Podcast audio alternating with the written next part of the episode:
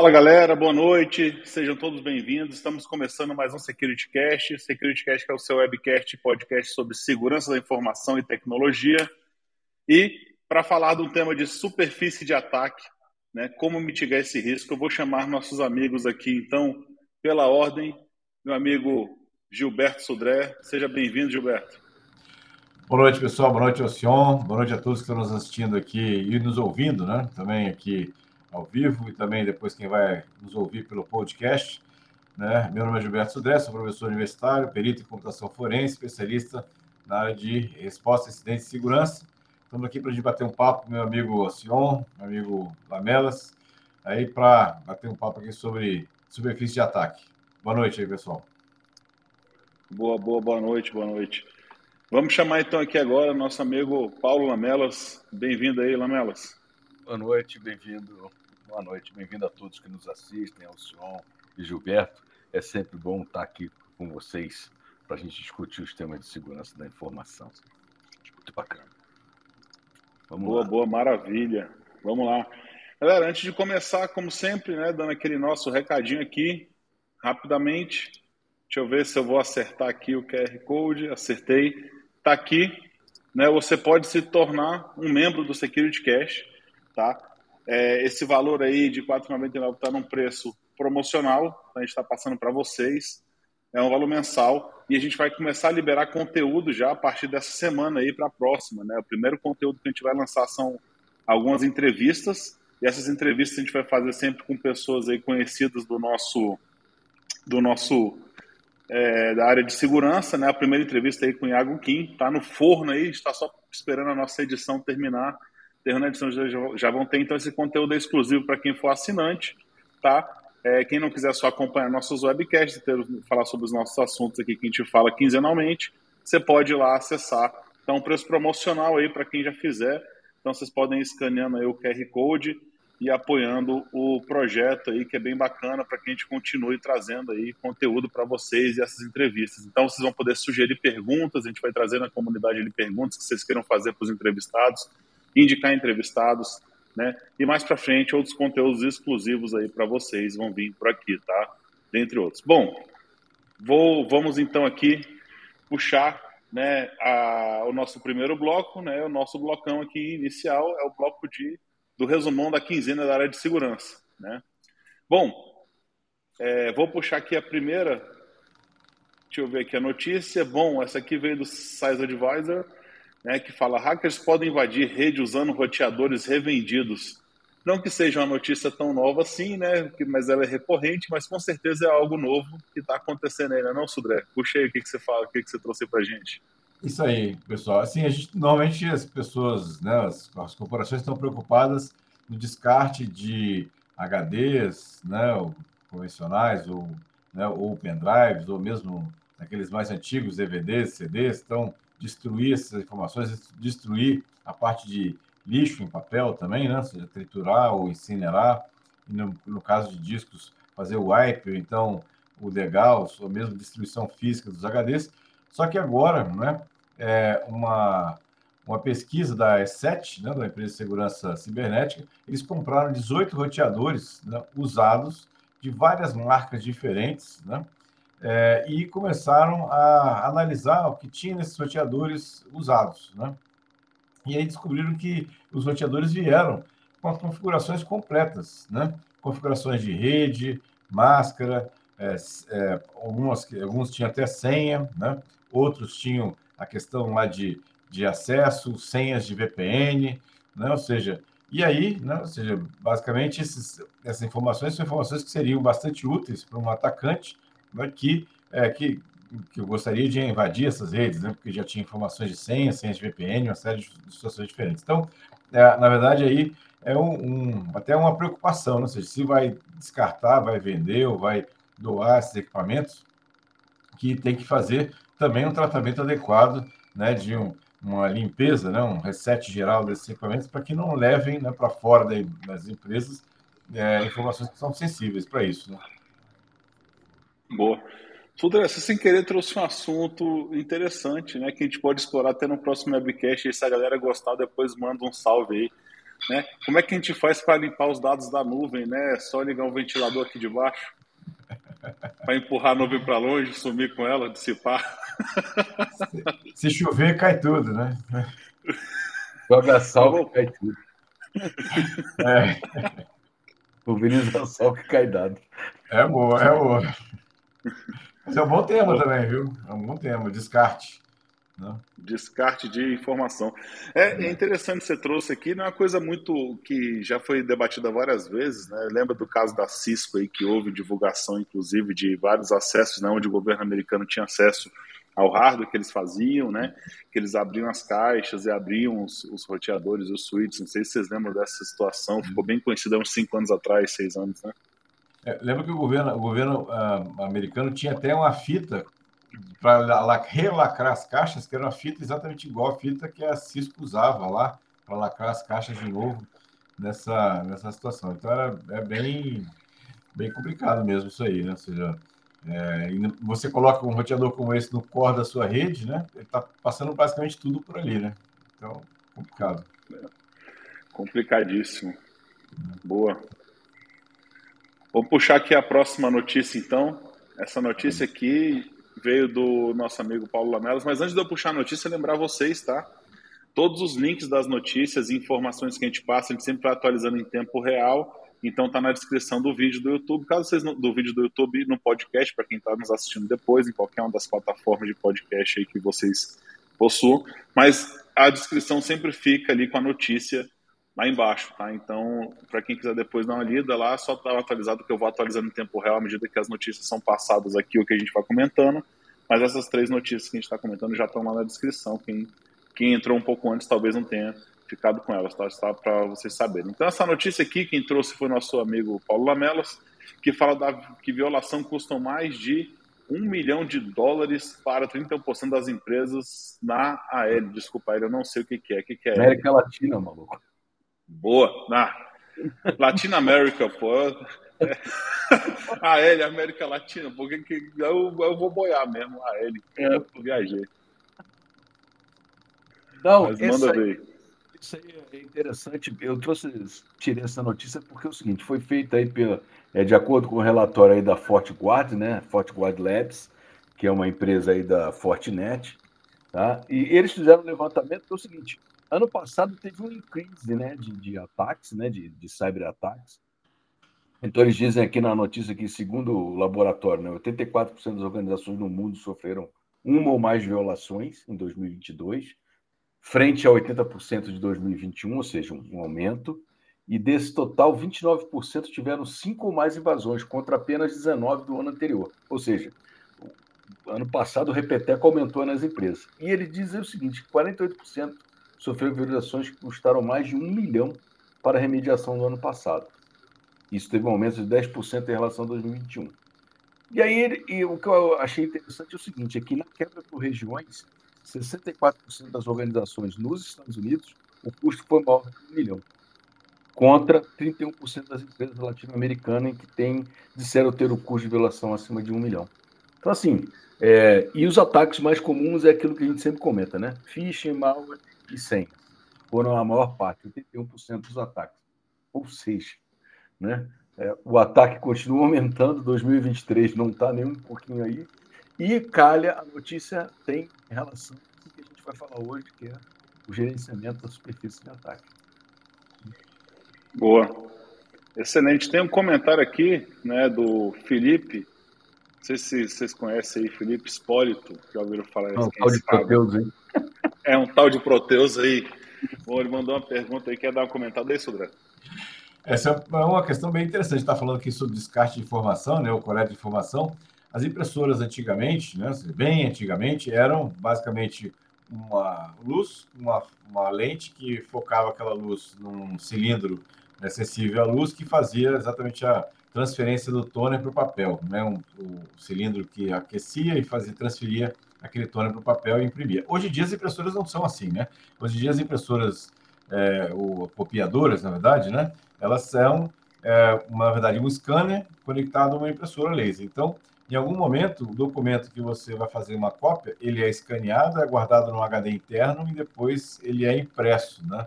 Nessa situação e esse HD interno fica com um monte de documento lá é, armazenado, que foram escaneados. Então, imagina você ter a manutenção ter acesso a esses discos, não é? é? com muitos teras, né, ou megas, pelo menos, ou gigas, né, de documentos escaneados, alguns deles, com certeza, sensíveis né, para isso. Então, é realmente um problema que o Felipe lembrou aí que é bem importante também. Boa, boa. Quem, é que faz o wipe, quem é que faz o wipe dessas impressoras para botar é, no outro fornecedor? Aí o, o, o, a impressora ele é terceirizada, como ele lembra aqui, aí o técnico vai lá, troca o HD, leva o HD embora e aí vende aquele HD por preço módico. Fala lá e pronto. É. Pior ainda. É, complicado. É, galera, é, vamos pular aqui, puxar aqui a próxima, então nessa vibe aí da, da inteligência artificial, né? Era já de se esperar, não sei quem acompanhou as palestras ouviu ali da RSA Conference, né, de 2023. Inclusive, né, piada pronta, né, o pessoal, né, o pessoal tava sacando, passar um meme aí, né, fala assim, ó, é, toda vez que um diretor de segurança, né, vai para uma RSA Conference, ele vem falando de um projeto, aí sendo que você não terminou nem o deploy do projeto da RSA de 2022, né, mas... Mas muito bom, esse meme Não. foi fantástico. E o bacana é que é o seguinte, o leak, o leak que tem de, de, de, de credenciais não está no gibi, né? Todo mundo quer tirar uma foto e o cara manda logo a foto com QR Code do crachá, para você ir lá escanear e ver o que, que o maluco está fazendo. É, isso é fantástico também. Boa, então, é, nessa onda, né, o Google trouxe uma palestra, inclusive, né, trazendo ali um espaço exclusivo, né, espaço não, uma palestra exclusiva trazendo sobre a IA generativa.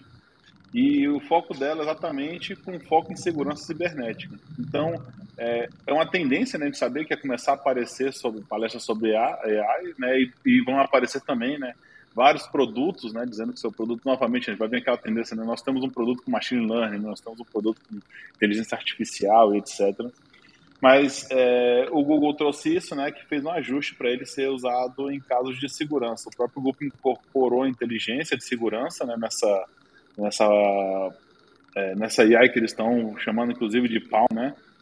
É, Sec Palm, que é uma ramificação da Palm, então, quem quiser dar uma lidinha depois aí com mais específico, né, o que, que eles estão utilizando, mas está bem legal. Acho que sim, né, é válido, é normal, né, se os hackers estão utilizando para alguma forma, os criminosos, né, hackers não, mas os criminosos estiverem usando para alguma forma para atacar, eu acho que nada mais válido também do que utilizar para defesa.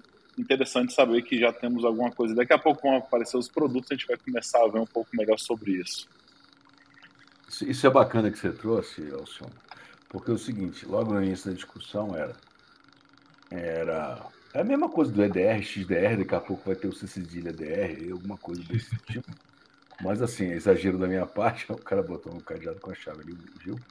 Mas o, o que acontece é o seguinte: é, antes era o diferencial machine learning, agora não é mais o machine learning, é o, a, a IA. Né? Então, é, é, é é a evolução das ferramentas e, e, daqui a pouco o Gardner salta aquele gráfico dele com, com as, as, tecnologias disruptivas, né? as tendências e o que, que não está maduro ainda. Né? Então é, é, é, é, bem interessante essa que você trouxe e dizendo que é o seguinte, eles estão no palmo, né? porque eu acho que o Bard, eles desistiram do Bard, que o, o Bard ficou incontrolável. Saiu pelo, pelo outro lado. É. A gente até comentou dessa notícia, né? Deu tanta coisa errada que resolveram. Resolveram Deixa o parque antes dele é. virar Skynet. derruba, derruba, que senão vai dar problema. Boa. Verdade. Boa, galera. É, então a gente vai passando aqui desse bloco, né, agora e vamos, vamos entrar no assunto da noite. E só para a gente reforçar aqui que tem uma galera que entrou agora, né, reforçando aqui nosso board, né, para ser um Security Cash Member, quem estiver aqui no, nos acompanhando, você pode fazer assinatura ali e a gente vai lançar vídeos inéditos e somente para quem faz parte desse clube. Então, essa galera aqui que quiser se inscrever e apoiar o projeto no valor aí de R$ 4,99 recorrente mensal, vai ter acesso a esse conteúdo exclusivo, que vão ser entrevistas com profissionais de segurança. A gente vai trazer depois conteúdos mais exclusivos para vocês, além de alguns é, mais alguns benefícios ali que tem na descrição na hora que você vai fazer né, a inscrição no nosso, nosso clube. Bom, trazendo então o nosso tema, né, para a gente já dar continuidade, gerenciando superfície de ataque, né? Estratégias para mitigar risco. Eu gosto sempre de puxar um pouco o conceito antes da gente começar ali efetivamente a falar do que a gente vai trazer, né? Do que a gente vai começar a discutir.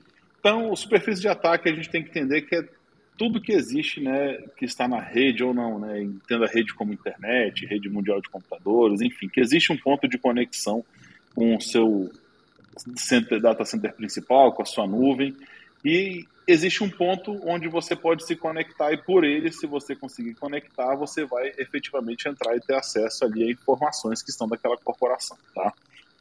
Trazendo um pouco mais, é, de forma mais específica, como é que você faz para conseguir gerenciar toda essa superfície de ataque e de alguma forma você conseguir trazer é, proteção para isso tudo? Então, porque a gente fala né, de computadores, a gente fala efetivamente de máquinas, a gente fala de servidores, a gente fala de um monte de assunto que a gente vai acabar tratando aqui e todos eles fazem, de alguma forma, são um ponto de acesso, que muitas vezes acaba, acaba, o pessoal acaba esquecendo. Tivemos vários casos aí, como é, citados em outros, outros momentos, mas eu não vou prolongar aqui agora, eu vou deixar aqui mais para a gente começar a discutir, trazer esse ponto com os nossos amigos para a gente ir trocando ideia aí, já puxando os assuntos. Né? Quer puxar isso, Drã?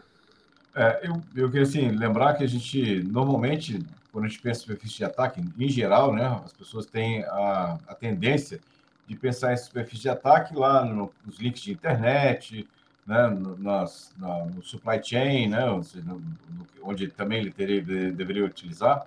Mas a gente tem que pensar também que a superfície de ataque também são as pessoas. Né? Então, ou seja, tem um, um lado não tecnológico, vamos chamar assim, que também é superfície de ataque. E a gente também tem que pensar nessa situação. Então, é, e, e, nesse atualmente a superfície de ataque aumentou muito, né? Você teve as pessoas que foram para home office, então você escancarou, vou chamar assim, completamente a superfície de ataque. Então o negócio ficou realmente complicado para administrar todo, toda essa, essa situação. Eu, eu começaria né, olhando, né, de forma geral, tudo isso que eu comentei, olhando as vulnerabilidades, né, olhando as vulnerabilidades das pessoas, vulnerabilidades da, dos acessos à internet, e vulnerabilidades do que eu tenho também no ambiente é, remoto, né, de, de, home office. E aí, se você pensar em home office, se você for um pouquinho mais além, se você colocar o BYD, né, Bring Your Own Device, nesse processo, aí que o negócio ficou em chamas, né, completamente incontrolável o negócio. Então, é só para a gente começar a ver que o buraco é muito mais embaixo do que a gente estava imaginando simplesmente de olhar o link de internet, né? É, pois é. Aí só para só conter a nossa superfície de ataque, senão a gente vai enlouquecer todo mundo está ouvindo. Então, a gente assim, tem três grandes grupos, né? Que é o de network, né? A superfície de rede, a superfície de, na camada de, de, de superfície de aplicação e como você muito bem explorou aí, a superfície física, né? Que não é só, não são só os assets, né? Mas são as pessoas também. Né? Então, assim, é, de maneira geral, quando você gerencia superfície de ataque, você estava, na realidade, fazendo um gerenciamento de risco, né? Então, você traz isso, que muita gente, muita gente trabalha nisso inconscientemente, nem sabe que está fazendo isso, né? Quando o cara faz um, um, um programa de, de, de, de, de gestão de vulnerabilidades, ele está trabalhando a camada superfície de ataque na parte de, de, de aplicação. Quando você bota lá o, seu firewall, né? quando você coloca lá o IDS, o IPS, você está trabalhando na sua superfície de ataque na camada de rede. E quando você faz, por incrível que pareça, um programa de awareness, você está lidando, você está gerenciando, está trabalhando, está é, enriquecendo a sua parte dos assets, né? Na parte do ser humano, e quando você impõe aqueles controles físicos, você está tá trabalhando ali na camada, na camada física, né? É, da superfície de ataque. Tá? E, e isso é bem, é bem interessante porque, é, na realidade, você trabalha com uma gama de ferramentas e no final você volta para o bom e famoso gerenciamento de risco.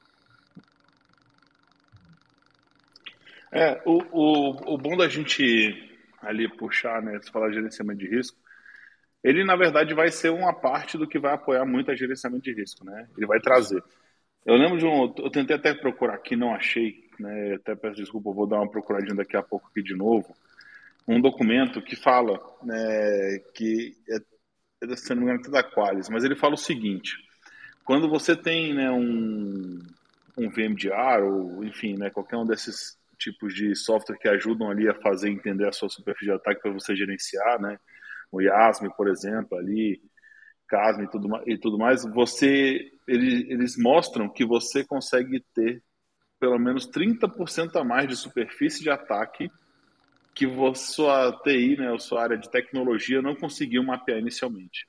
Né? Isso. Então, vejam só o, o tipo de, de dado que, que a gente recebe, que a gente entende ali, né? se você consegue ter esse um lado obscuro que não é gerenciado, né, que é de cerca de 30% maior do que você tinha setado anteriormente. Por que disso? Né? É, a, TI hoje né, depende muito de cada empresa, é óbvio, né, isso aí vai depender de como ela cresceu e, obviamente, das regulamentações que elas sofrem. A gente sabe que, por exemplo, que banco eles têm um gerenciamento muito maior disso, né, não só de acesso, mas de ativos informacionais, etc. É, quando você pega todas essas é, empresas que cresceram ou muito rápido, né, ou empresas que não podiam crescer a, a área de segurança porque o foco dela talvez como iniciando-se como startup com foco em ser uma scale-up, né, porque está crescendo absurdamente e aí tem que fazer investimento em produto para que rapidamente traga resultado, né, acaba sendo um pouco disso. Quando a gente entende um pouco a gente entende que é muito maior o buraco que vai se achar. Isso é fato. Né? E não adianta tentar ser o salvador do mundo, né? sair bloqueando tudo, porque você vai acabar embarreirando o negócio, o que é muito pior. Né? Porque é o negócio que vai alavancar para que você consiga ter soluções de segurança, para que você consiga trazer, buscar, enfim. Né? É sempre importante a gente trazer esse assunto. Mas, mas é realmente né, a utilização né, de um de um, um, software de gerenciamento de ataque, foi até eu acho que quem colocou, foi o Rômulo, né? O Rômulo mesmo colocou aqui, a utilização de um, um IASM, né, que vai é, apoiar um vai ser um gerenciador de superfície de ataque externo, é, prioritariamente, né, que vai tentar ali de alguma forma trazer essa e trazer um pouco de visibilidade do que você tem no seu ambiente, ele realmente apoia bastante e traz. E é o que você falou, muitas vezes a gente esquece também das pessoas, né? Eu, eu trago aqui um caso que ele foi fundamental e, enfim, se ele for noticiado, a gente consegue falar normalmente, que foi o caso do ataque ao STJ. Eu ia até comentar no início, mas preferi trazer esse comentário para agora, durante a live. Por quê? É, esse ataque ele foi, teve o ponto principal, o ponto de entrada, a máquina, né, ou seja, o notebook de um administrador dos, servidor, dos servidores, eu não sei, mas era de um administrador ou da rede ou do, do ambiente né, do próprio STJ. E essa máquina estava comprometida e fez com que desse o acesso interno. Mas óbvio que tiveram outros passos lá para frente, tá? Eu não quero falar muito sobre isso, a gente já falou em outras lives, acho que até trouxe uma abordagem um pouco mais específica aí, há uns 15 webcasts atrás ou até mais, que foi um caso realmente relevante. Mas é, foi um ponto de, de, acesso, né, que não era gerenciado. E muitas vezes é, eu, eu bato muito nesse ponto, a questão da conscientização, né, ser feita de forma direcional, direcionada para quem efetivamente deva ser. Então, quando você vai fazer uma campanha de conscientização na empresa, não adianta eu chegar para quem é de segurança aqui, né, apesar de casa de ferreiro espeto de pau às vezes, não adianta eu chegar aqui para quem é de segurança e falar assim, pô, sua senha não pode ser de oito dígitos só com letras minúsculas, tem que ter, enfim, né, trazer todo aquele conceito que a gente conhece, sendo que a gente tem que trazer realmente uma campanha de conscientização muito mais forte, né?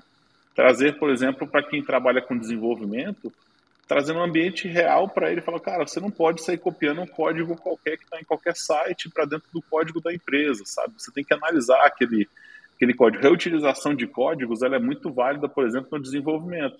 Mas quando esse código já foi tratado, já foi analisado internamente, você ganha tempo com isso. Né? Agora, você pegar um código no blog ali né, da esquina, blog do Zezinho, como a gente costuma falar, você pegar aquele código pronto e utilizar, ou fazer um clone de qualquer Git que você viu aí, sem simplesmente entender o que está ali e começar a utilizar, você pode trazer abrir né, um dos pontos de acesso nessa superfície de ataque, o que atrapalha esse gerenciamento no final. É lógico que tudo tem que ser recorrente, mas é importante a gente trazer esses pontos para falar que o, a campanha de awareness de conscientização ela tem que ser direcionada e etc. Né? Enfim, queria deixar esses pontos antes de passar a palavra para os amigos. É, você numa... Fala isso, André. Não, só complementar com o pessoal que o você colocou, exatamente quem tem mais, é, mais poder né, dentro da, da, infraestrutura tem que ter mais, é, mais treinamento ou mais conscientização, porque sabe que exatamente uma brecha naquela situação, o, o estrago é bem maior nesse caso lá, né, para isso. Só queria é, assim, só complementar isso. Pode falar aí, Paulo. Não, não, é, eu ia complementar isso, mas a gente também tem que tomar cuidado pelo seguinte, né? É, Uh, a gente trabalha em cima de awareness, aí tem o pessoal que fica caçando aí a famosa Shadow IT, né? A, TI das sombras, que o pessoal às vezes começa a estatar serviço, baixa um Docker, igual o som falou, o cara quer testar coisa, e às vezes não vê que você está disparando uma, uma para fora. Então, assim, a awareness é, é importante, mas também é importante fazer um trabalho de análise da sua superfície de ataque, né? E assim, não é só a awareness é uma parte disso aí, né? E aí o trabalho é aquele trabalho de formiguinha, né? Não é, não existe solução mágica, existem soluções que contemplam, mas aí eu vou entrar num assunto que a gente explorou aqui, é o seguinte: você tem que colocar os seus times de segurança para trabalhar, né? Seja o, o Blue Team, seja o Red Team, ou seja o Purple Team, né? Para trabalhar para eles poderem fazer isso daí, porque são esses caras que acabam identificando é, potenciais vetores de ataque, né? são esses caras que acabam, é, o time de threat intelligence, né? é o time que acaba mapeando ou montando o cenário de ataque, e aí você vai utilizar essa galera toda para verificar aquelas máximas, né? Limitação de portas abertas, já não, não precisa fechar tudo, mas também não precisa escancarar tudo, né? Se você segue uma política de, de regular de atualização de software e hardware, né? Porque tem a galera que às vezes, ah, não, meu, meu Windows está atualizado, mas a BIOS da máquina é, é tá? A, a BIOS da máquina está tá, tá desatualizada, né? E o controle de acesso a dados sensíveis, né? A famosa segmentação de rede, que às vezes o pessoal, ah, não, tá tudo aqui, pai, não está nem aí o que está acontecendo, né? Então, é, voltar àquela máxima, né? O que acontece é o seguinte: eu acho que o pessoal se perdeu um pouco, porque o cara fala assim, ah, vai para a nuvem. Ah, beleza, vai para a nuvem. O cara tem lá uma VPC. Só que aquela VPC ele pode fragmentar a VPC. Né? Ele pode criar outra VPC, criar uma rede interna, criar um roteador e fazer a mesma coisa que ele fazia em casa, no on-premises, né? O cara fazer isso fazer essa divisão na nuvem, né? Porque você também vai, vai diminuir a sua exposição, né? mesmo estando na nuvem. Eu lembrei de uma outra parte que a gente, muitas empresas também é, negligenciam essa situação, que é a parte dos dispositivos de AT. São dispositivos que normalmente não têm atualização, tem uma vulnerabilidade que já é nativa dele, já vem de fábrica, com falhas de segurança graves, né? obviamente dependendo do, do, fabricante que você está utilizando. As, fábrica, as, as falhas não têm correção, finalmente não tem atualização de firma nem nada disso, dessa questão. E eles colocam, muitas vezes, que você falou da segmentação de rede, que é importante, Lamelas, que eles colocam esses dispositivos de internet das coisas conectados na rede principal. Aí né, o negócio ficou fácil né, de, de fazer essa, essa questão. Então, essa também, ó, além da questão de da infraestrutura e tal, a, a parte da, da, segmentação e do, da conscientização do awareness das pessoas, também tem essa questão da preocupação da segmentação também para a área do IoT. Eu queria só voltar um pouquinho, a gente falou rapidamente, mas a questão de monitoramento. Acho que o monitoramento, nesse ponto, é uma questão importante de você estar tá sabendo o que monitorar, né? É, e assim, o monitoramento muitas vezes ele é, gera uma quantidade incrível, imensa de dados, e você tem que ter alguma coisa, pelo menos automatizada, para te dar o alerta da situação. Só monitorar não adianta, né, nesse caso. É, não, e tem um outro troço também que o pessoal não leva em conta, que é o seguinte: é a distribuição de credenciais utilizando o princípio do last privilege. Né? Então, assim, pô, cara, não é só porque você é diretor que você tem que ter a conta AL, né? Tem que estar lá no Sudros, AL, AL. É isso, pô. Entendeu? Então, assim, às vezes é até uma boa, é, uma boa estratégia é os diretores, até por serem muito visados de phishing, phishing, ter o menor privilégio possível dentro da empresa. Né? Eu ia comentar exatamente isso, que são as pessoas mais usadas normalmente, né? O pessoal da alta direção é, é, o, é o, pessoal de apoio da, da alta direção e a própria alta direção, que normalmente tem acesso a documentos muito mais sensíveis que os outros. É, não que você tenha que dar acesso à RUT ao estagiário, né? Mas, assim, não, não, exatamente, mas. Não rola o estagiário precisa passar um tempo de pro... tem que passar por um tempo de provação, né? Porque senão o update seu era aí vai ser. Entendeu? Mas assim, é, é, é, é, interessante isso porque antigamente, né? E agora e você ainda vê em muitas empresas, só porque o cara é CTO, CEO, CFO, o cara tem a senha quase que GOD, né? God. Aí, pô, tu, o que esse cara vai fazer? Não. Não, ele está facilitando, entendeu? Que ele vai clicar no phishing ou no phishing, pronto. E a gente vai ficar enrolado aí. É. Nessa questão também, não pode esquecer, na parte específica de ataque, de atualização de software. Né? A gente fala de ser atualização de software o tempo todo, né? Aqui, já falamos várias vezes em outros webcasts aqui também, a atualização de software também é um superfície de ataque também, né? em relação a essa questão. É. E a, e a, outra coisa é o seguinte, né? Aí agora, saindo dessas medidas práticas, vamos aquelas, uh, vamos trabalhar um pouquinho aqui dessa análise da superfície. Quem é que faz essa análise da superfície? Né?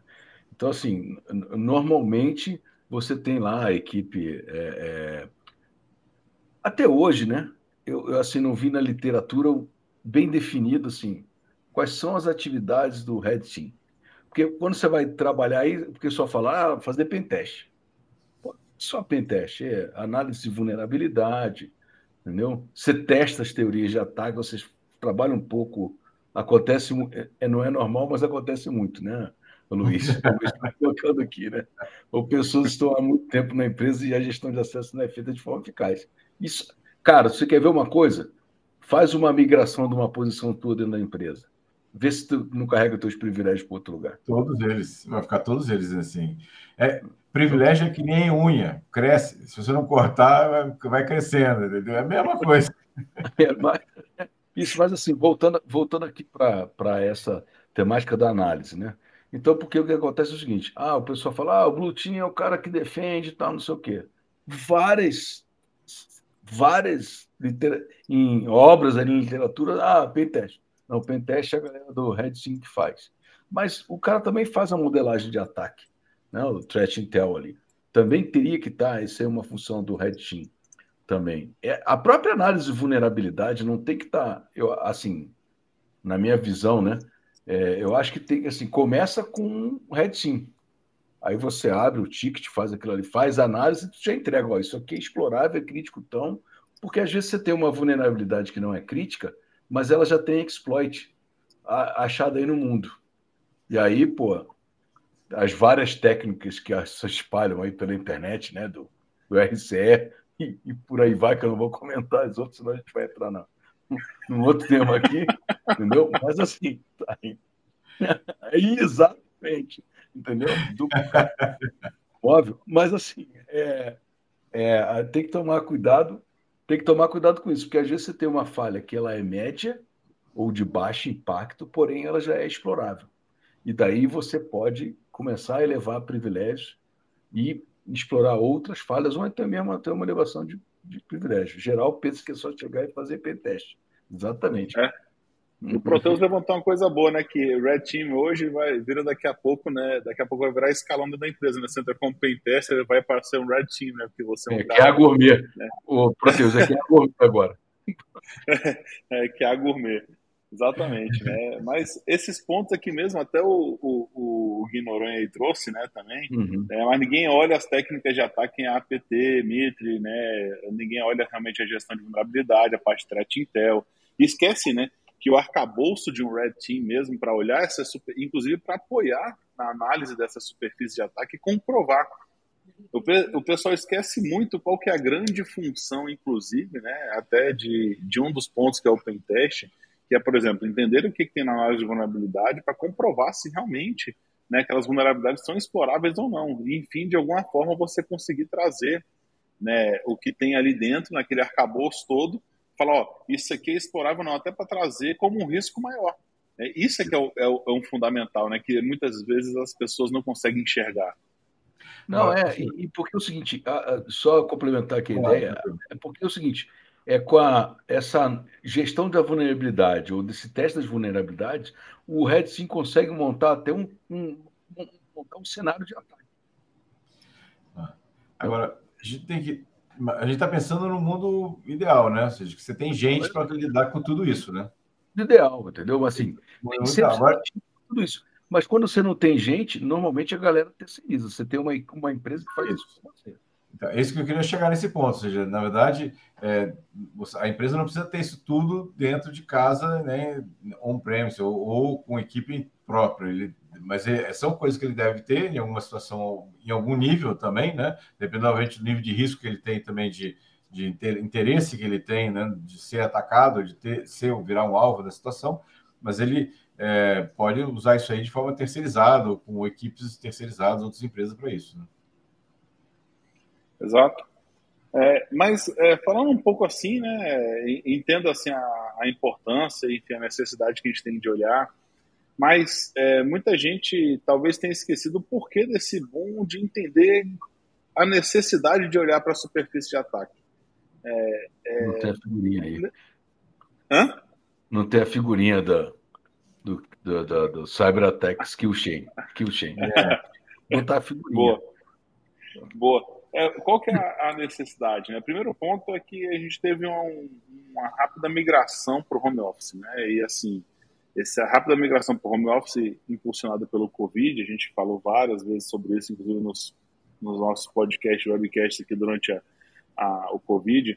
O mais importante disso tudo é que foi todo mundo para casa, né? ou seja, não estava mais todo mundo centralizado numa rede ali tecnicamente protegida, conhecida, né? Tava todo mundo em casa acessando de alguma forma, né? Uns por VPN, outros acessando diretamente por endereço e houve vários vazamentos de informações e dados, a gente sabe disso e, e falou sobre isso. Então, quando é, houve uma expansão de forma elástica e muito rápida, né? Muito rápida, o que aconteceu foi a galera de segurança, né, o que foi feito em, dois, em duas semanas, três semanas, para todo mundo ir para casa e, e continuar acontecendo, como é que eu vou fazer para proteger isso? Porque a gente tem agora um computador nosso, na casa de alguém, num link de internet que só Deus sabe como é que sai dali, né? É. Pode ser o, um cara distribuindo o link de internet ali que está, enfim, monitorando tudo, todo mundo na mesma rede, né? Virou uma grande rede. Vizinho net. Gatonete, Vizinho net tudo quanto é net que a gente já ouviu falar. E, e nesse momento onde estava ali realmente nessa grande expansão, né, nossa grande é, esse aumento, né, de quantidade de itens que aumentaram, inclusive de forma, como eu falei, elástica, super de ataque, você tem a necessidade de gerenciar isso. Né? E até trazendo um pouco do que o Lamelas falou, por quê?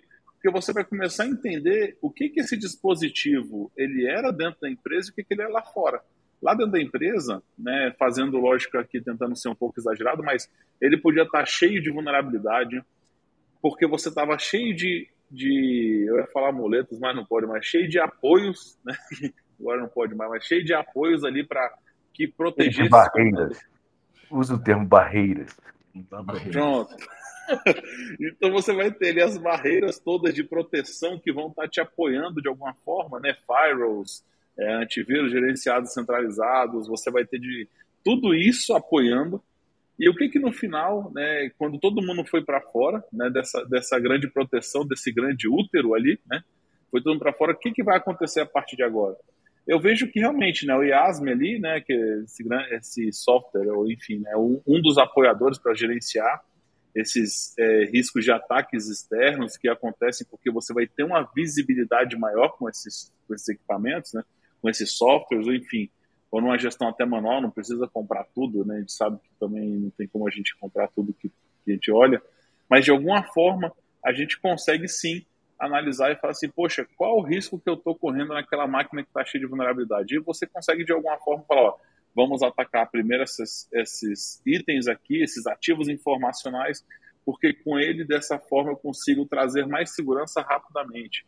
Mas trazendo até uma frase ali que foi falada há pouco, né? Nada é 100% seguro, por mais que você gaste né, todo o dinheiro do mundo, por mais que você tenha as melhores pessoas, né? Eu contrate aí, né, falando, trazendo Proteus para o time, contrate todo mundo está aqui nessa live, só pessoas boas e maravilhosas que estão nos ouvindo. Vamos formar um grande time de segurança e eu tenho dinheiro infinito. A gente vai comprar o que quiser. Mesmo assim, vão haver pontos de entrada, né? E o interessante é você gerenciar, até porque vão ter riscos no meio desse caminho, né? E aí que eu vou trazer a provocação, que muitas vezes você não pode simplesmente falar assim, vou eliminar. Né? Aí vou dar um outro exemplo esdrúxulo, né? por exemplo, aquela máquina que rola roda Windows NT ainda, que tem um servidorzinho lá com, um Access DB qualquer que é acessado por um monte de gente ainda para rodar uma planilha. Não é, não é um exemplo esdrúxulo, Alcion. Se você olhar a automação industrial hoje, muitos, muitas soluções de automação industrial não rodam em, em Windows, é, nem 8, né? nem Windows Sim. 8, e roda em Windows NT sem, sem Service Pack. Sem o Service Pack. Velho. É, e sem antivírus. Então, ou seja, é, exatamente é um risco que você não vai conseguir mitigar. Ou seja, é, é uma rede que está lá com um software de lá de, né, de não sei quantos anos atrás e você não tem como mudar. Não tem como mudar isso. Então, é e o que, que você faz, né? Então você tem que buscar algumas ferramentas que vão te apoiar para isso, sabe? E, e nesse ponto que eu falo que a ferramenta é interessante. Não fazer como o meme falou, né? Vai para um RSA Confre, Conference, né? Chega com 30 cartãozinhos e fala, oh, entre em contato com essa galera aqui que você vai ver, analisar qual ferramenta a gente vai comprar. Não é isso. Mas é entender realmente a real necessidade para trazer e mitigar esses pontos de ataque. Eu acho que o falou até legal aqui o que o Anderson Alves trouxe, né? É mirar pequeno para acertar grande. Às vezes você consegue com, com, com alguns é, short, short shots, né? Que eles chamam short shots, você consegue de alguma uhum. forma alcançar grandes resultados. E, e esse aqui é o fundamental. E como é que você consegue isso? É trazendo o tema que o Lamelas trouxe, com um gerenciamento de risco. Né? E só você só consegue condensar se de alguma forma você conseguir juntar isso tudo como. Aí os caras já me sacando até trouxe aqui, né? É, você consegue de alguma forma até trazer esse condensado de informação, trazer esses números e calcular esse risco e falar onde nós vamos atacar em conjunto com a galera. Mandar um beijo aí pro bem maluco, né? Saudade dele. Não, é, assim, voltando, voltando ao gerenciamento de risco, é o seguinte: tudo que a gente está falando aqui, seja a external, né, a, é, Attack Surface Management, ou o CASB, tá? que é o. A, agora esqueci o, a, o C, entendeu? Mas, assim, falando em ASME e CASME, tá? é, com eles você identifica. E aí, a, a partir do tratamento de risco, você vai fazer a identificação de ameaças potenciais, com tudo aquilo que você já tem, com as suas gerências de vulnerabilidade, mais auxílio dessas duas ferramentas, tá? Vai usando, né, a metodologia, né? Agora eu não vou dizer aqui qual é a melhor metodologia, porque nem eu sei, porque eu já passei por tanta empresa, já usei FEMEA, já usei uma matriz de tudo quanto é jeito, mas o que mais funciona para mim é probabilidade de impacto. Entendeu? Você usa probabilidade de impacto para probabilidade daquilo ocorrer, isso aquilo ocorrer, para onde você vai. Entendeu? Concordo com você. Porque é o seguinte, metodologia de risco é, é, é, um assunto ruim de trabalhar, porque é o seguinte, é intrínseco do ser humano. Você faz avaliação de risco o dia inteiro, todo dia na sua vida. É que a gente está, aquilo entra no modo sobrevivência, entra no auto-reflexo, você faz, e, e, e, então, assim, é muito difícil você chegar, ah, não, essa metodologia é melhor. Não, a metodologia que eu acho melhor é, pô, puxa o dedo, levanta, se inventar para um lado, não vai, vai para o outro e pronto. Entendeu? Mas assim, é, porque é intrínseco do ser humano. Mas assim, a partir do momento que você tem a identificação de ameaça, faz uma avaliação de probabilidade e impacto, você consegue tratar o seu risco. Né? e aí você fazendo então, assim, eu, eu, eu, concordo contigo, né, que é lógico, né, vão ter momentos que você no seu feeling, enfim, né, com a sua experiência que a gente tem, a gente vai olhar assim, pô, esse aqui é o melhor ponto para atuar, vamos, vamos atuar aqui que vai dar certo. Só que você chegar isso aí para um board executivo e falar, cara, né, deixa eu ver aqui, ó, ventou para o sul, vou atacar ali, o cara vai olhar para você e falar assim, pô, cara, não, não é assim que funciona, né, ele vai pedir dados para você. Infelizmente, ou felizmente, Isso. talvez, né? Porque ele tem que se sentir seguro com a decisão final que ele vai tomar. Isso. Porque a, a responsabilidade é deles, né?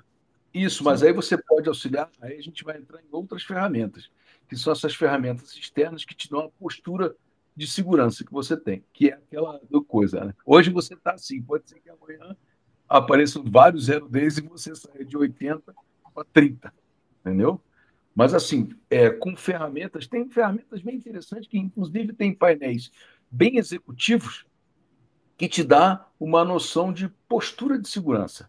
Ou seja, como uma entidade externa te vê. Seja pelo alinhamento dos planetas, ou seja, porque o cara futricou no Shodan lá, aí você está usando a sua equipe de Blue Team, ou de Red Team, ou de, ou de Purple Team para fazer isso. Ó, eu quero que você entre no, no Sense, quero que você entre no Shodan, papapá, e a gente vai montar um dashboard de vulnerabilidade. Ou você vai atrás de alguma outra ferramenta, sem ser as Micabes, que já te dão uma noção disso daí, mas que são entidades externas que falar assim: olha, sua postura de segurança é B, é C pô, é F. Você estando em, em A menos, você é sete pontos vezes mais difícil de atacar. Ou seja, você consegue mostrar para o board, para os stakeholders, o seguinte, cara, tudo isso que a gente investiu, hoje eu estou nessa postura de segurança. E aí o mais interessante é o seguinte, né? É, é, às vezes o pessoal fica rindo, mas não é.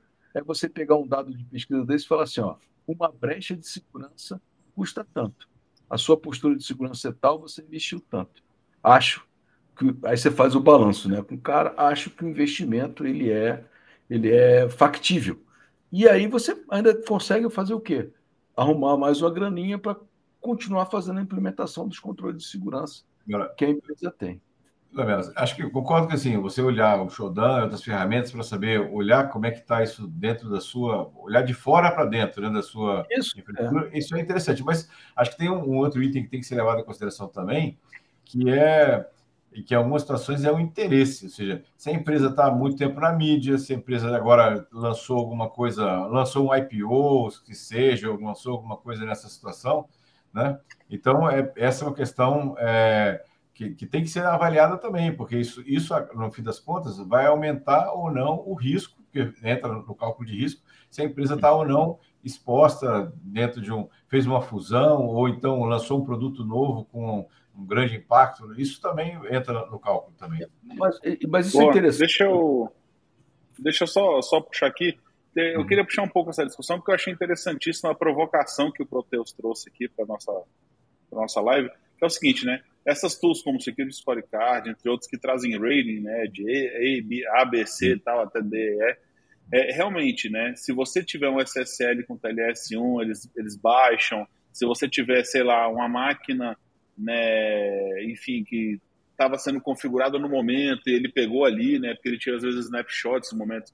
Eu Isso, concordo com o que ele trouxe, tá? E trazendo a pergunta que, a pergunta na provocação que eu trouxe, assim, onde isso traz um risco tão grande? O que eu vejo nisso tudo nesse cenário é que essas ferramentas elas não são de verdade uma ferramenta, não existe, elas não são a bala de prata. O que é mais importante a gente entender é que você faz análise de um cenário, né? Não é olhar somente uma máquina, como a gente falou que estava com Windows 8, não é simplesmente olhar que um funcionário precisa de um treinamento melhor, não é olhar se uma máquina tem uma vulnerabilidade XYZ.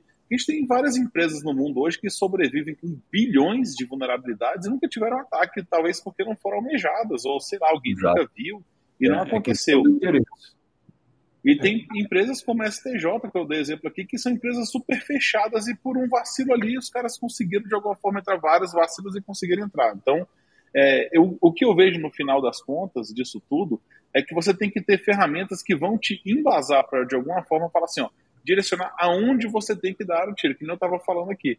Poxa, qual que é efetivamente o local de, de investimento que eu vou fazer? Eu tenho vários, vários tipos, né? Por exemplo, de, de procedimentos de investimento. Então, eu posso investir dentro do meu produto de segurança, posso investir em antivírus, né? Eu vou falar exemplos bem mais simples assim. Um, um firewall, antivírus, o AF.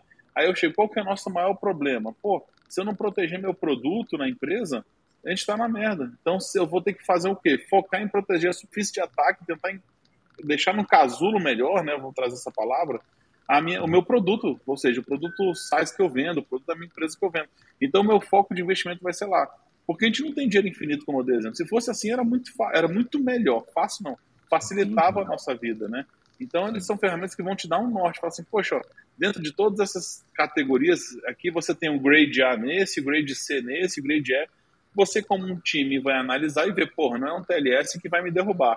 Ou, às vezes, com um TLS que eu arrume, de uma forma fácil e rápida, eu vou subir meu grade e vai melhorar. Então, eu acho que é tudo simplesmente uma forma de, de analisar ali de melhor e saber onde você vai dar disparar o seu tiro, o seu ataque, saca? Mas assim, o que eu estou falando das ferramentas, e aí eu especificamente aí, proteger é o seguinte: pelo menos você tem um rate, pelo menos você tem o que mostrar. E outra coisa, mesmo que um TLS 1.0, é, apetita risco também, Luiz, isso aí. Mesmo que você tenha um TLSS que baixe o teu grade de A para B, ela te, querendo ou não, ela te obriga a ficar na ponta dos cascos, ela te deixa alerta. E aí você faz o balanço e aí você tem que ter também a capacidade de, de negociar também e falar o seguinte, olha, muitas vezes o senhor lembra lá no 99, às vezes criava-se um escândalo da porra, porque o grade tinha baixado 0,6. Aí você olhar, era uma máquina que a Amazon trocou o endereço, a gente foi lá para infinito e, e não era de nada, entendeu? Era o rate trocado de uma máquina, entendeu? Mas assim, é, é, é uma referência que você tem que ter, porque não adianta você chegar e falar para o stakeholder, que o stakeholder não entende nada disso. Não adianta você falar, não, que agora eu vou botar um EASB, um CASME, que agora vou proteger, tá, não sei o que. O cara fala assim, tá, quanto é que é? Ó, outro dia rolou essa discussão aí numa, num time lá de, de, de security, tá, não sei o que, lá, não sei o que. Não, mas como é que eu falo de, de segurança da informação? Se você não falou até agora, é porque a gente está fazendo o nosso trabalho. É o cara, pô, é mesmo. Eu falei, pois é. Só que isso não aparece. Entendeu? Isso no dia a dia, no cotidiano, não aparece. E você tem que ter uma referência para quando chegar uma diretoria, ou quando você não vai falar com o stakeholder, mas pelo menos você vai alimentar o seu diretor, você tem que chegar ali e falar: olha, você tem esse número, uma violação vale tanto, se não apareceu até agora, é porque a gente tem show de gastar. Tão... Entendeu? Sobre aí entra... Ah, desculpa, não, desculpa, achei que você tinha terminado, perdão. Não, não, eu estou falando assim, porque isso aí entra numa outra seara também, que virou moda, foi um hype, parou e agora está voltando, que é o tal do seguro cibernético. Mas é, tá A gente já comentou sobre o seguro cibernético no último, no último cast aqui, sobre isso. Tá. isso Nossa, André, acho que você pode puxar essa pergunta aí. É, então, muito, muita galera aí colocou aí, ó, apetite a risco das empresas. Exatamente. Na verdade, a análise de risco depende de uma série de variáveis. Assim. Tem a parte técnica, tem a parte, como eu falei, a parte externa, inclusive de, de, de interesse. Até o senhor comentou de empresas que têm um monte de vulnerabilidades nunca foram atacadas, porque elas não tinham interesse, elas não estavam no mercado, não, não chamaram atenção. Então, na verdade, não tem. E quando você tem, por exemplo, falando, dando exemplo aqui para o Rom, que, ele, que eu concordo com o que ele colocou aqui, você tem startups que o cara tem que correr risco, porque o cara está no começo tá, é, é, investigando ou explorando um mercado novo, ele tem mais preocupações em lançar um produto que muitas vezes fazer é, aquele produto tá redondo ou pronto para o mercado. Então ele tem alguns riscos que ele vai, vai fazer. E a mitigação muitas vezes é, é cara para ele, daquele risco, e ele tem que ter grana limitada e tem que botar no, no, no produto, e não exatamente na, na situação. Então ele assume que ele vai correr um risco maior. Então, realmente essa análise de, de risco, ela tem uma, uma, quantidade muito grande de variáveis e tem que ser, muitas vezes, você tem a ferramenta, as ferramentas, mas tem também o feeling do, do ambiente, do, do mercado que ele está atuando. Eu queria dar uma puxada nisso, que às vezes não depende só disso não também, sabe, Sodré? Muitas vezes nessas empresas, né, dependente de tamanho, eu vou falar aqui, né, o, o, o head de segurança, independente da posição dele, se ele é um CISO, se ele é um gerente, coordenador, ou simplesmente um analista que ele acaba sendo responsável pela segurança ali. O que eu vejo é que às vezes também falta muita capacitação para que a gente coloque isso, para que a empresa entenda que, que investimento tem que fazer. Tá? Um excelente exemplo, eu acho que vale a pena de trazer depois para o nosso próximo webcast, é trazer como é que você vai calcular um ROI de segurança, cara, porque isso é extremamente complexo. Né?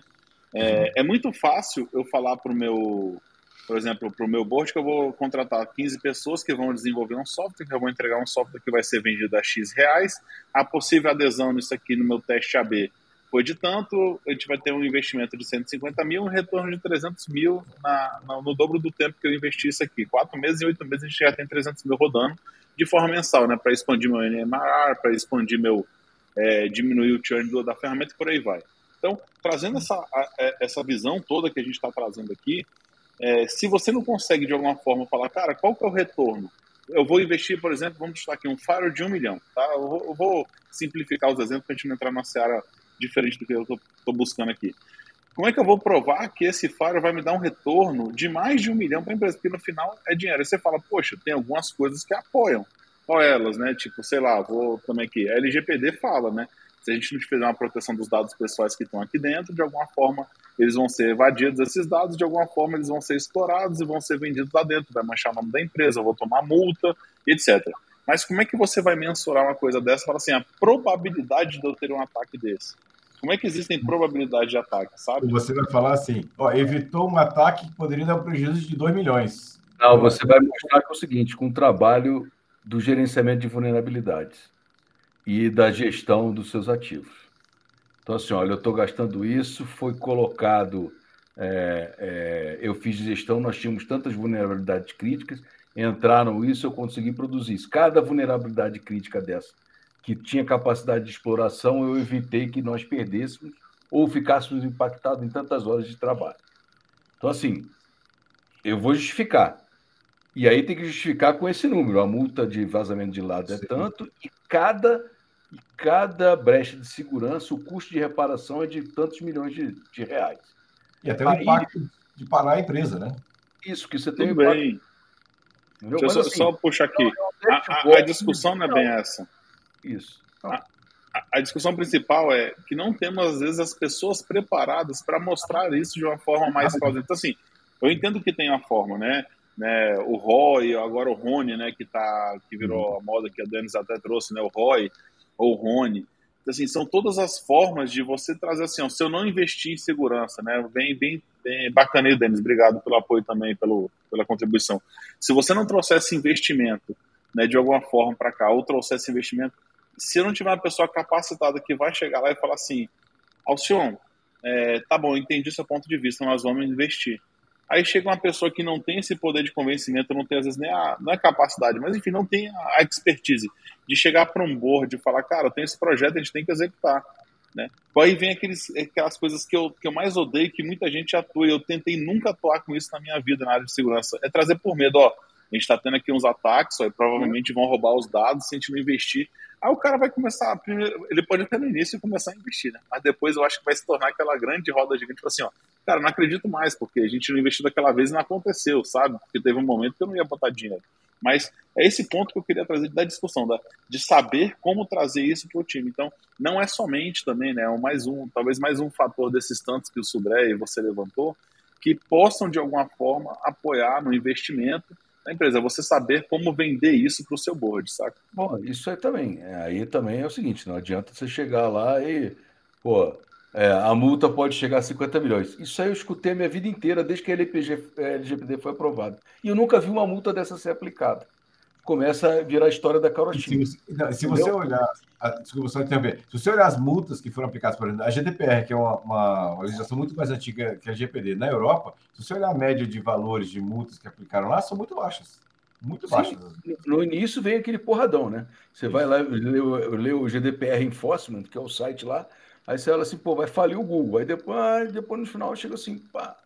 Aqui, ó, do fenômeno apresenta o valor médio de exploração de um vetor de ataque explorado. É, tem esse vetor, Romulo, aí, é, o pessoal coloca na média aí de 4,3 bilhões, entendeu? o, cada vetor de ataque explorado ou uma brecha, que coisa. O pior não é isso. Eu acho que o pior é o tempo e tal, mas é o seguinte, concordo com o senhor. O problema é, o cara que for levar tem que saber falar o que ele tem que ir falar, e você, você convence o stakeholder através de pouca fala e muito número. Entendeu? Então, assim, você montando um dashboard, mais alto nível, dizendo que cada falha, você fez isso, fez aquilo, outro, fazendo essa relação para o cara e dando um número, ele se contenta com a explicação que, você, que ele deu, desde que faça sentido, né? Não pode também chegar lá e querer juntar Lé com Cré na hora e achar que vai fazer certo. Gente, nós estamos chegando aí no, no final. Da, nós estamos chegando aí no final. É só vou dar uma puxada que é o seguinte: também existe para gerenciamento de superfície de ataque medidas bem básicas que a gente pode fazer no dia a dia da empresa, entendeu? E que às vezes o pessoal fica pensando em ferramentas mirabilosas, mas assim, se você fizer o básico, às vezes um, o pouco é muito, né? Então, assim, ó, se você fizer uma política de senhas forte, né, e autenticação de multifator, você, você diminui uma, uma, uma verte... um, um, canal de ataque, né? Um lado, você seca uma, uma superfície, né? Se você faz o bom e velho atualização regular de, de segurança, né, de software, né, de hardware, se você faz um programa de, de treinamento e conscientização dos funcionários bem aplicado, hoje existem formas de fazer isso, não é só mais aquela entra lá, não, lê, assina aqui, pronto, agora você está treinado, você é o mestre Fumanchu em segurança. Não é isso, entendeu? Mas é através de gamificação, esse troço, mestre Fumanchu denuncia idade. Aí aqui, monitor, como o André já falou aqui, monitoramento de rede, né? detecção de as velhas e boas ferramentas de detecção de intrusão e, cara, um negócio que eu vejo pouca empresa fazer, auditoria interna e avaliações regulares de segurança. Pouca empresa pega o time de compliance, SCD, né? Risco compliance, e, e faz os caras fazerem avaliação interna. Vem cá, você tem uma política aqui. Você faz isso? Quando o Zezinho é desligado, você desliga o cara na hora? Quando o, Joãozinho troca de sessão, você troca os privilégios dele? Se não tiver uma equipe, e banco é muito senhor disso daí, os bancos fazem isso. Se não tiver um time de auditoria interna para verificar se aquilo que você está escrevendo você está cumprindo, para sair daquela velha história, né? Em caso de Ferreira, espesa de pau, né? Então, sim, eu acho que assim, eu trouxe só essas medidas porque às vezes o pessoal fica. A gente tocou aqui muita ferramenta, né? Tal, não sei o que, mas assim, com essas medidas simples do dia a dia nosso, que se bem implementadas, você restringe bastante a superfície boa. de ataque. Verdade, boa. Perfeito. Bom, galera, então vamos para o nosso próximo bloco aí, né? O bloco da dicas de hoje. Sodré, vou puxar inicialmente contigo aí. Beleza. Bom, eu, eu queria, eu vou retomar aquela notícia que eu coloquei e vou perguntar, na verdade, as empresas, né, perguntem para vocês mesmos, né, como é que vocês lidam com o lixo de papel? Como é que vocês lidam com o descarte de HDs, né, pendrives nessa situação? Como é que descarta equipamentos eletrônicos, né, computadores na empresa? Então, a minha dica é, olhem para dentro da empresa, né? E vejam, vejam né, como é que isso está sendo tratado lá. A minha dica de segurança é basicamente uma continuação da notícia que eu trouxe aí logo no começo do. do... A minha é quase continuação da minha fala, né? Senha forte, autenticação multifator, entendeu? Atualização regular dos equipamentos. Tá? E, e é, é, é, o que a, a gente faz aí e funciona. Gente, funciona inclusive para os equipamentos pessoais. Porque a gente tocou num negócio aqui bem interessante. Aí eu boto tudo isso, EASB, CASB, faço a opção de awareness, não sei o quê. Aí o cara tem um gato net, ou então ele tem um roteador que ele configurou por default e botou ali. Entendeu? Verdade. Aquele roteador que custa 50 reais. Ou reaproveitou, né? Comprou do vizinho que já estava atualizado. Minha dica de segurança são duas para hoje, né? Na verdade, uma só é trazendo. Eu, eu gosto de trazer as notícias do que está na hype, então. Não sei se vocês viram, né? Já temos o vírus, o Ransom GPT, tá? Então, que ele é baseado em trazer coisas de inteligência artificial, mas na verdade ele acaba fazendo ransom, então já está atacando aí, já existe um grupo de ataque que a gente consegue identificar os TTPs dele, trazendo um pouco de threat intel para a gente hoje, e já, já existe e já tem inclusive a IOC deles, tá? Se vocês deram uma olhadinha aí nas ferramentas de vocês, vocês vão enxergar que já existe alguns IOCs, então é bom tomar cuidado. Por que, que eu trago isso? Porque se vocês olharem, já existem várias extensões e aplicativos que a galera está baixando e colocando que acha que é do OpenAI do chat GPT. E não é, galera, ainda não existe aplicativo oficial, ainda não existe, só existe o site, né, openai.org, se não me engano, algo assim, que é do próprio chat GPT. Depois vocês procurem lá direitinho, que eu não, não lembro agora de cabeça. OpenAI.com. OpenAI.com, obrigado. Então olhem direitinho para não ter nenhuma dor de cabeça aí, tá? Mais uma vez, vou falar com a galera que está aqui nos assistindo, para antes da gente partir para o nosso encerramento, pedir aí a, o apoio de vocês.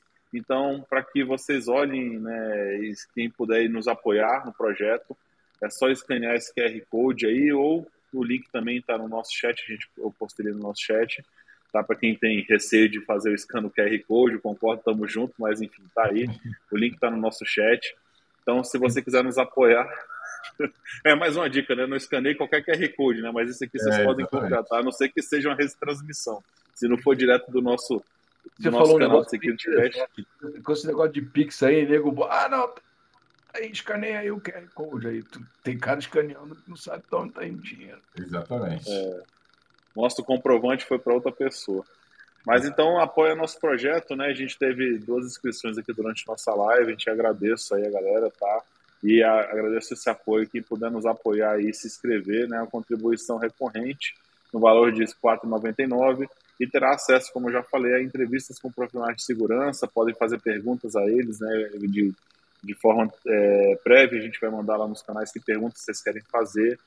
E, então será um apoio para o nosso canal simplesmente para a gente manter o canal né, para dar esse apoio para o nosso Security Cash. Como eu falei, a galera não tem, a gente não tem intenção de ganhar dinheiro com isso, muito pelo contrário. A intenção nossa aqui é dar continuidade no projeto e a gente precisa do apoio de vocês, tá? Então agradeço aí a quem puder nos apoiar, tá? De coração, obrigadão aí, em nome da galera do Security Cash. Mas, né, dando continuidade aqui, então vou lembrar aqui dos nossos links, tá? É, a gente tem nosso site, né? acho que ninguém mais dá site, né? Já está acabando isso, já realmente é perdição, mas eu vou passar porque lá tem nosso site, é o securitycast.com.br. Lá você tem o link para todos os podcasts principais, nossos podcasts ficam lá, informações nossas, tá? Sobre os profissionais que estão aqui no SecurityCast. O YouTube, para quem não está nos assistindo do YouTube, né? youtube.com barra, barra arroba SecurityCast. E o Telegram é o t.me barra SecCast oficial, né? Esse aí é o maior grupo de segurança em língua portuguesa, tá? Em grupos de discussão ali. Nós temos mais de 1.700 pessoas que discutem diariamente os assuntos, então ali por dentro você fica de por dentro de notícias nossas, e pode discutir com a galera, entender melhor e tá lá. Lembrando a todos que nós estamos já em todas as plataformas de podcast, para quem não está nos ouvindo no podcast, então, Spotify, Apple Podcast, Google Podcast, TuneIn, Cashbox, Deezer, tem mais um milhão aí de possibilidades que existem. Então, se estiver nos ouvindo, né, lembre-se de dar aquele coraçãozinho ou like aí no vídeo, né, seguir, se inscrever no nosso canal. A gente agradece muito, que isso aí também ajuda de alguma forma a, a impulsionar o nosso projeto. Agradecer quem acompanhou a gente aqui ao vivo, mandando mensagens. Então, a gente agradece bastante aí, né? Não vou citar os nomes que hoje foram muitos comentários, eu vou ser injusto se eu for citar o nome de cada um. Agradecer principalmente quem vai nos, quem vai nos ouvir depois, né, no modo offline, no podcast ou, ou posteriormente aqui no YouTube e nos outros canais que agora a gente transmite no LinkedIn, Facebook e no Twitter também, tá, em tempo real, nas todas as plataformas. É, agradecer principalmente aos meus amigos aqui, Sudré e Lamelas, obrigado pela participação e fazer o convite para vocês, que daqui a 15 dias nós vamos ver o tema que a gente vai publicar, tá? que provavelmente vai ser um desses aqui que a gente discutiu, que foi bem interessante com o apoio de vocês. Então, daqui a 15 dias a agenda marcada não é no próximo, que é o feriado, então fiquem tranquilos, né? ninguém vai ter que nos ouvir no feriado, vai ser no outro, então daqui a 15 dias. Dia 8, dia né? 8. Dia 8, de maio, nos encontramos aí. E vou abrir agora espaço para meus grandes amigos aqui, que eu já agradeci, mas agradeço novamente. Grande Sudré e Lamelas, obrigado por estar junto em mais esse webcast, nosso webcast número 83. E fazendo uma pequena lembrança a todos, né? Estamos comemorando nesse mês nove anos de, de Security Cash. Então, é, agradecer a todos vocês aí por estar junto com a gente, porque vocês que nos ajudam a impulsionar, vocês que a audiência de vocês, as perguntas e as contribuições e as palavras, né, que nos ajudam sempre. Obrigado demais. Então, Sodré, puxa aí, meu querido. Obrigado aí, meu amigo Alcione, meu meu amigo Lamela também. Obrigado aí por compartilhar aqui, né, esse bate-papo aqui. É, lembrar, né, a todos, né, que é, na, tivemos uma notícia bem interessante esse, esse, essa semana que o Security Cast é um top 10 do Apple Podcast Tech News. Né? Lembrei disso, né? São do top 10 né? do Apple, Apple Podcast Tech News. Obrigado aí a todos que fizeram isso. Na verdade, vocês que fizeram isso, eh, ouvindo o nosso podcast aqui e participando. Muito legal. Obrigado, obrigado mais uma vez aqui estar tá nos assistindo agora ao vivo. Quem não vai nos assistir ouvir também no offline. Obrigado aí por tudo. Aqui a 15 dias estamos de volta aí com mais mais tecnologia e mais segurança da informação. Obrigado, pessoal. Boa noite. É, obrigado, gente. Boa noite. Boa noite para vocês. Obrigado pela audiência. Vocês é que fazem o Security Cast estar nessas posições que nós publicamos hoje aí até no, no LinkedIn. Tá? Para mim é sempre um prazer estar aqui trocando figurinha com o Sion e Gilberto Sodré sobre o assunto de segurança da informação. Tá? É sempre bom e agradeço a todos aí pela companhia até agora, né? Quem vai nos ouvir, quem vai nos assistir e quem em especial para quem estava até agora aí com a gente ao vivo. Gente, muito obrigado, boa noite a todos, boa semana. Ah, outra coisa. Fala, galera. Ah, falei. Deixa. Pô, gente, contribua com a gente. A gente às vezes fica inventando tema. Né? Assim, o pessoal que participa ao vivo, se vocês fizerem sugestão de tema, vai lá no LinkedIn, faz uma sugestão de tema. Aí a gente, dependendo das sugestões que aparecem, a gente até abre uma votação a gente ter um assunto aqui que seja do interesse de vocês também. Tá? Legal. Muito obrigado aí. Boa. Valeu, pessoal. Abraço. Fala, galera. Abraço. Abraço, até mais.